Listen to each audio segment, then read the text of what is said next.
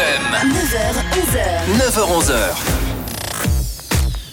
Le chiffre du jour, 8 millions, 8 millions de dollars, c'est ce qu'a rapporté une euh, mise aux enchères de souvenirs du chanteur Elton John hier chez Christie's à New York.